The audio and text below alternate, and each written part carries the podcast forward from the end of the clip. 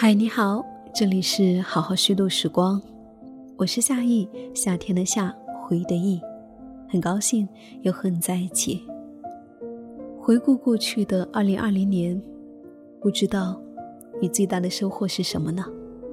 也许在过去的一年里，过得有些小沮丧，但总有一些收获，是我们在无意之间能获得的。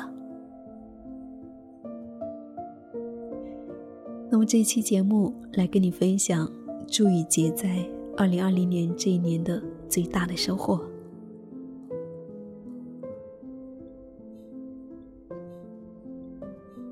我常常觉得二零二零这一年了无成果，最大的收获就是跟不同朋友的通信。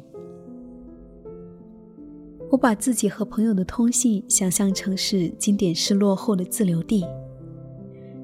反正，在很多眼里面，我已经是很矫情、文艺，甚至有点迂腐的人了，也不需要装作很酷、很聪明的样子。说实话吧，我就是很喜欢朋友有所回应，让我觉得这隔离的特殊年份，还能够有人可以互相倾诉，就像悲剧中总有让人笑出声的时刻，珍惜这微不足道的快乐吧。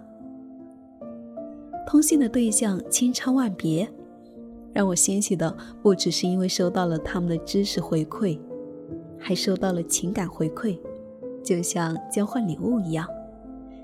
经历交换经历，思考换思考，我更惊喜于自己还对人有兴趣，对求知有兴趣，对写信有兴趣，没有丧失生活的热情。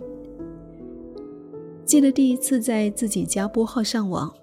光是要等连线成功，就要好半天。听着“啾啾啾”的电子信号声，满心期待。更记得收到的第一封 email，只不过是邮箱网站恭喜你注册成功，心里也有得到来自于宇宙另一端祝福的喜悦。这种感受已经消失了，因为收到一条微信的时间不过瞬间。慢，并非都是障碍。慢和不变，提高了我们的期待，少了一些随便，多了一些郑重其事。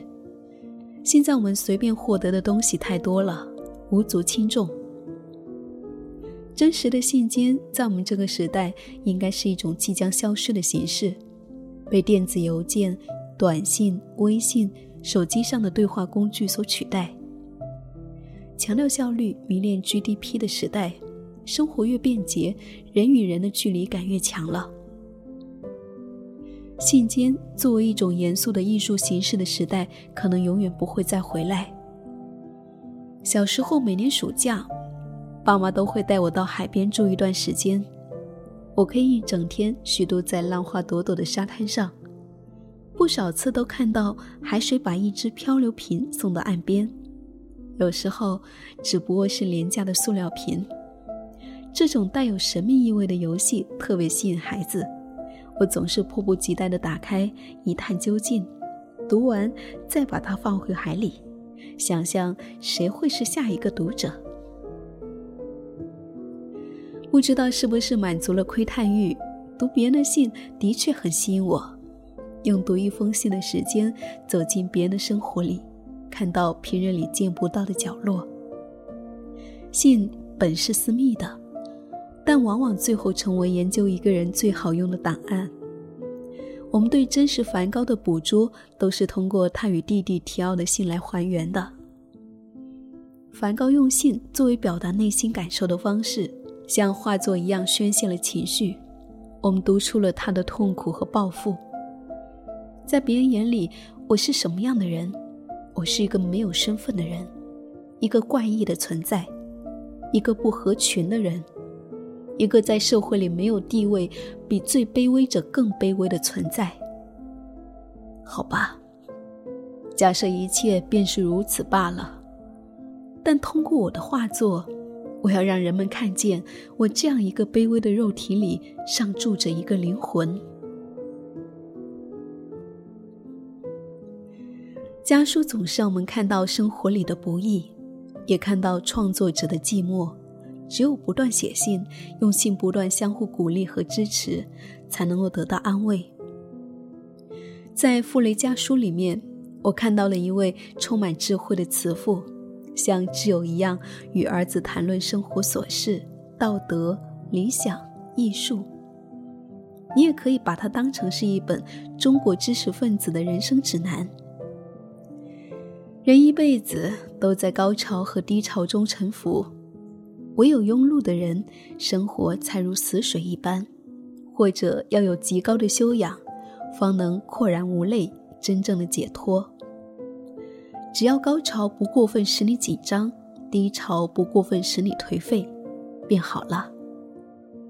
许多作家都特别擅长写信，有的人用写信的形式来热身，或者进入写作练习的状态，这也是建立自己叙事生意的好方法。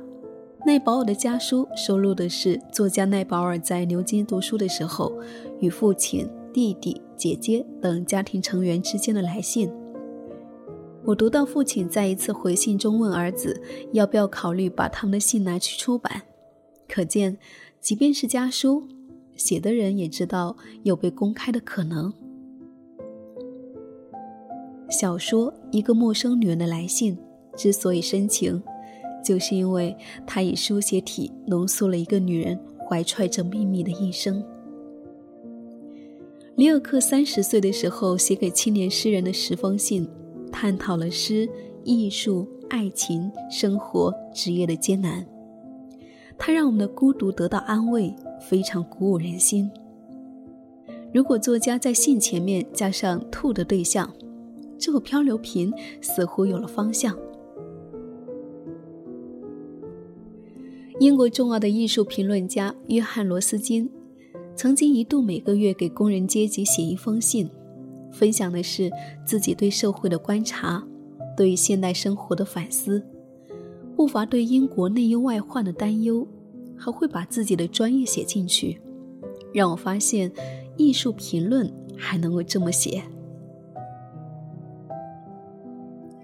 这个时代对幸福的衡量标准变了，人们普遍追求的是效率和金钱，难免被异化。